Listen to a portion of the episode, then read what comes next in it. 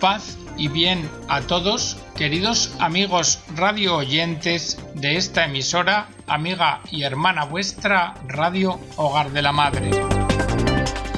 Bienvenidos a una nueva edición del programa El Galeón.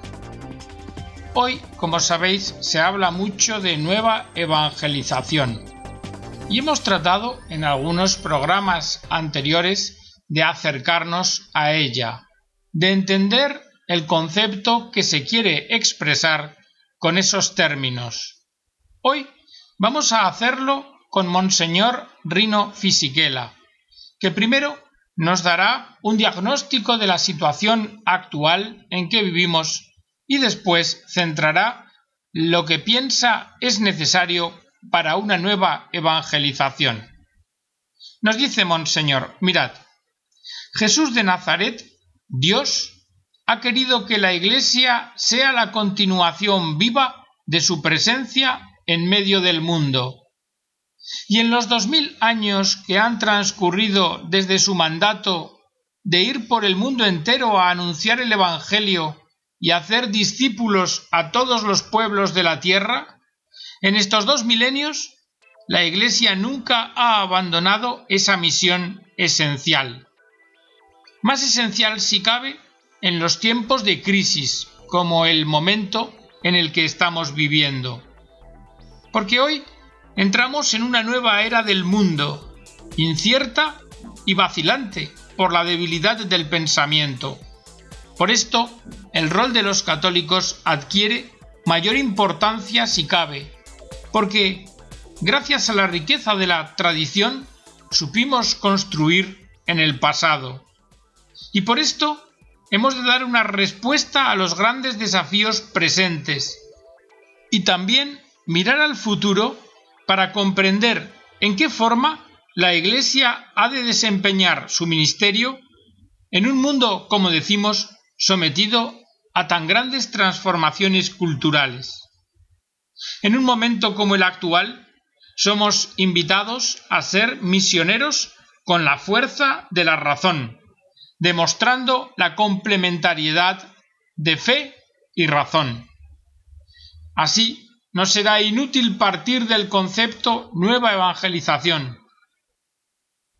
Oíd, el Señor Jesús ha querido su Iglesia para transmitir de manera viva su Evangelio de generación en generación, sin tener en cuenta fronteras territoriales ni temporales. Y el sentido de la expresión nueva evangelización alude al esfuerzo de ofrecer respuestas adecuadas al mundo contemporáneo. Hoy, el martirio de tantos cristianos no es distinto del de antaño, y sin embargo es nuevo, porque lleva a los hombres de nuestro tiempo, a menudo indiferentes, a reflexionar sobre el sentido de la vida y sobre el don de la fe. Y es que cuando desaparece la búsqueda del genuino, del verdadero sentido de la existencia, cuando se le sustituye por senderos alternativos basados en propuestas efímeras, entonces es justo y necesario hablar de nueva evangelización. Hoy aparece en el horizonte el tema de la secularización. Es más, ya ha pasado medio siglo desde que vio la luz el manifiesto de la secularización moderna propuesto y modificado sobre ideas iniciales de Dietrich Bonhoeffer. Todo ahí giraba en torno a esta idea. Vivir y construir un mundo et si Deus non daretur, como si Dios no existiera. Y la idea Pronto caló hondo. La Iglesia había terminado su segundo concilio vaticano y ya se dejaba entrever la aparición de síntomas de una crisis que llegaría a cautivar a muchos creyentes. A la vez, en Occidente se vivía la gran contestación juvenil de 1968. En una palabra, que muchos parecían encontrar en la idea de la secularización la clave para darle al mundo su autonomía. Pero no todo lo que relucía era oro.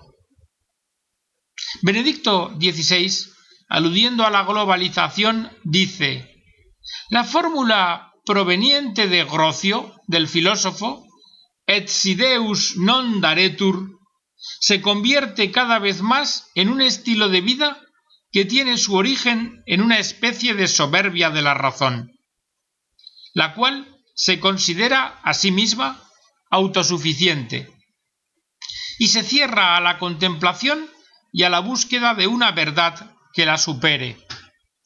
Pero lo cierto es que esta expresión de Grocio, et si Deus non daretur, aunque concediéramos que Dios no existe, ha sido luego interpretada llevándola más allá de la intención del naturalista holandés. Porque el filósofo lo que buscaba, lo que intentaba, era demostrar un fundamento propio del derecho natural que conservara su valor en sí mismo, hasta el punto de poder sobrevivir sin la demostración de la existencia de Dios. Sin embargo, progresivamente se derivó y desvió la interpretación de su enunciado. Bonhoeffer escribe en su carta Se impone reconocer honestamente el deber de vivir en el mundo como si no existiese algún Dios. Dios mismo nos conduce a esta conciencia, nos hace saber que debemos vivir como hombres que pueden arreglárselas sin Él. El Dios que está con nosotros es el Dios que nos abandona. Estamos continuamente en presencia del Dios que nos hace vivir en el mundo sin la hipótesis de Dios. El hecho cierto es que la secularización degeneró en secularismo, con sus consecuencias negativas, sobre todo en el horizonte de la comprensión de la existencia personal. El secularismo predica distancia de la religión cristiana y entiende que ésta no tiene ni puede tener voz en el momento en que se habla de vida privada, pública o social. De esta forma, la existencia personal se construye prescindiendo del horizonte religioso, que queda relegado a un mero sector privado que no debe incidir en la vida de relaciones interpersonales, sociales o civiles. Y además, en el horizonte privado, la religión recibe un puesto muy bien delimitado. Solo interviene en parte y marginalmente respecto de los juicios éticos y comportamientos. Pero ha de quedar clara una cosa, afirmar que la secularización es un fenómeno religiosamente neutro significa no captar sus consecuencias. Una autonomía de la criatura, en todo caso, ha de partir de la experiencia de la gratuidad, porque sin ello, sin esta experiencia, es imposible comprender coherentemente la identidad personal. En el horizonte contemporáneo, la cultura de la muerte parece superar a la vida misma, y desde ahí el secularismo entiende que este mundo ha llegado a ser adulto y que ya no necesita a Dios. Y es que el hombre contemporáneo siente el celo de su propia autonomía y un deseo de vivir a su manera, creyendo de forma ilusoria y falsa que sólo es verdad aquello que es fruto de una verificación científica, por lo que se precipita en una suerte de empirismo pragmático que le lleva a apreciar, a idolatrar los hechos y a despreciar, en cierto modo, las ideas.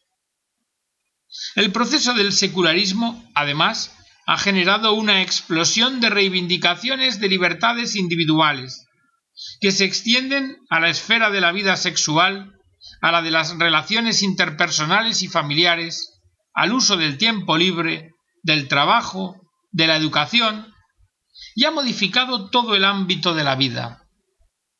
por paradójico que pueda parecer, las reivindicaciones sociales siempre se realizan en nombre de la justicia y de la igualdad. Pero, en el fondo, siempre se halla el deseo de vivir más libremente a nivel individual. Y es curioso, pero se toleran y soportan más y mejor las injusticias y las desigualdades sociales que las prohibiciones en el ámbito o esfera privada de la persona. En un horizonte como este, Dios se convierte en una hipótesis inútil, en un competidor que hay que evitar y, si es posible, eliminar. ¿Y qué sucede entonces? Pues ocurre que Dios pierde su lugar central, y al perder Dios ese lugar, el hombre también viene a perder el suyo. El eclipse del sentido de la vida hace que el hombre no sepa más cómo ni dónde colocarse. Ya no encuentra su lugar en la creación ni en la sociedad. Entonces, es fácil que el hombre caiga en la tentación prometeica de pensar ilusamente que Él es el Señor de la vida y de la muerte, por el hecho, por el dato, de que pueda decidir el cuándo y el cómo.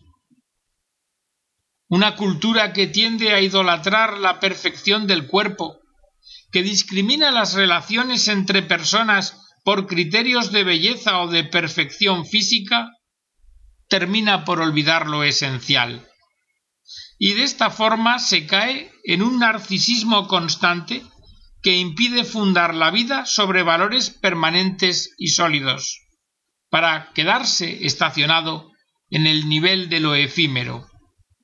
Pero nadie, nadie, sin embargo, denuncia esta situación como trágica.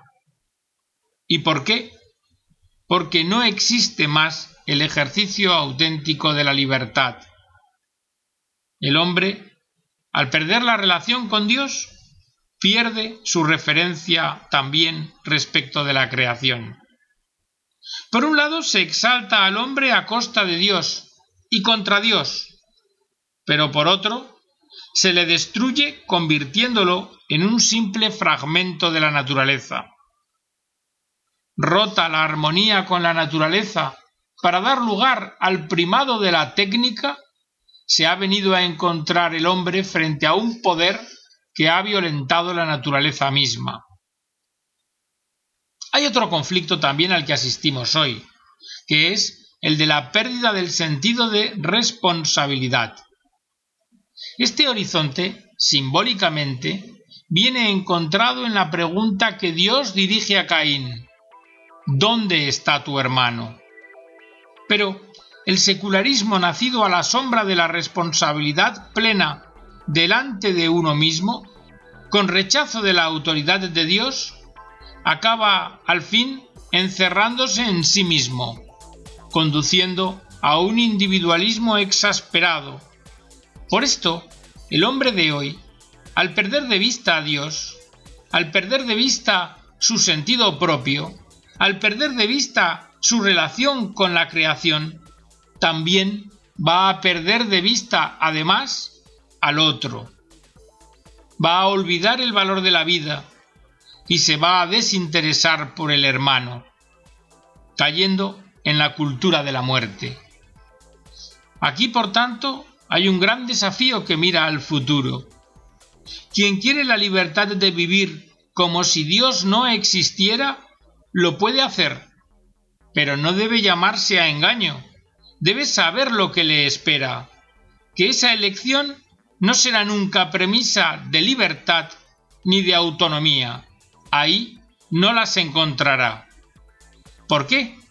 Pues porque limitarse a disponer de la propia vida nunca podrá satisfacer la exigencia de libertad.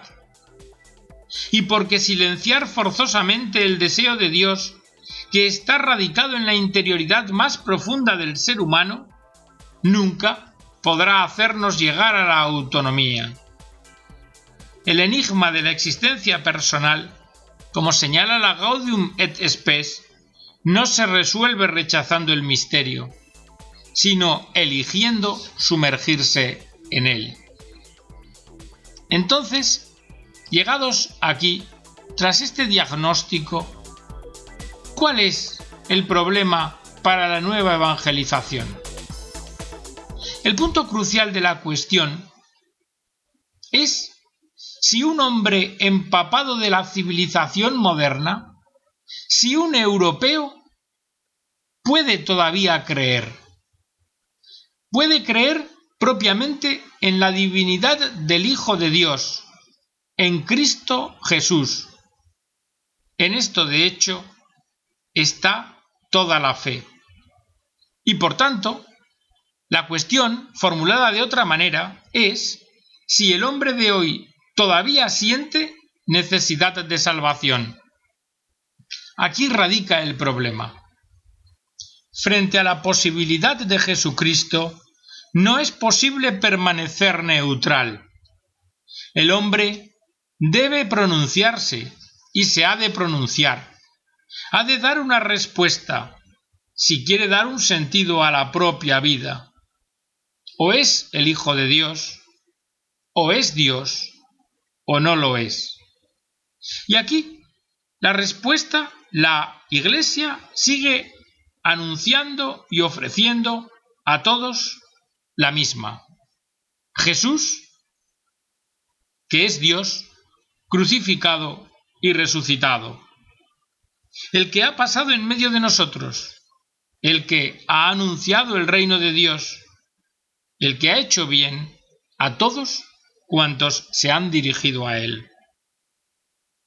Sabemos que estamos en medio de una profunda crisis que se ha convertido en crisis de Dios y que esquemáticamente podríamos formular como religión sí, pero Dios no. La crisis actual está determinada del poder y saber hablar de Dios. Pero fijaos, Dios hoy, más que negado, lo que es, es desconocido. Entonces, los cristianos deberíamos ser capaces de agitar las aguas de dos lagos artificiales, el de la indiferencia y el de la ignorancia, que hacen más débil la pregunta religiosa y especialmente la decisión consciente y libre. Y en este contexto hay que preguntarse quiénes son los nuevos Pablo de Tarso, conscientes de ser portadores de una hermosa novedad. Como decía Benedicto XVI el día antes de ser elegido Papa, en estos momentos de la historia tenemos verdadera necesidad de hombres que a través de una fe iluminada y vivida, hagan a Dios creíble en el mundo. Tenemos necesidad de hombres que tengan la mirada dirigida a Dios, aprendiendo de Él la verdadera humanidad. Tenemos necesidad de hombres cuyo intelecto sea iluminado por la luz de Dios y a quienes Dios abra el corazón, de modo que su intelecto pueda hablar al intelecto de los otros, y que su corazón pueda abrir el corazón de los otros. Por esto, solamente a través de hombres tocados por Dios, Dios puede retornar a los hombres. ¿La nueva evangelización? Pues la nueva evangelización parte de aquí, de la credibilidad de nuestra vida de creyentes y de nuestra convicción de que la gracia actúa y transforma hasta el punto de convertir el corazón. El mundo de hoy tiene necesidad profunda de amor, porque, desgraciadamente, lo que conoce son sólo sus grandes fracasos. Los católicos de hoy tenemos una gran responsabilidad. Debemos mirar al futuro con la certeza de la esperanza verdadera, que es lo que nos va a permitir no permanecer recluidos en una suerte de romanticismo que mire solo al pasado, y que tampoco nos dejará caer en un horizonte de utopía amarrados a hipótesis carentes de garantías. La fe compromete, pero compromete en el hoy en el que vivimos, por lo que no corresponder sería ignorancia o miedo. Y a nosotros, los católicos, no nos está permitido ni lo uno ni lo otro. Permanecer recluidos en nuestras iglesias quizá podría darnos alguna consolación, pero tornaría vano e inútil el día de Pentecostés. Hoy es tiempo de abrir de par en par las puertas a Cristo y retornar al anuncio de la resurrección de Cristo, de la que somos testigos. Según las palabras del santo obispo Ignacio en los albores del cristianismo, no alcanza con ser llamados cristianos. Es necesario serlo de veras. Si alguno quiere reconocer a los cristianos, debería poder hacerlo por su compromiso de fe y no por sus meras intenciones. Y hasta aquí, queridos amigos, la edición del programa de hoy, esta reflexión de Monseñor Rino Fisichella sobre el ambiente de secularización y de secularismo en el que se desenvuelven nuestras sociedades del tiempo de Ogaño y también dónde debe centrarse el tema de la nueva evangelización en una fe iluminada y vivida. Esperando que el programa haya sido de vuestro agrado y haya servido a vuestra edificación, os emplazamos a la próxima edición y os deseamos hasta entonces las abundantes bendiciones de Dios nuestro Señor.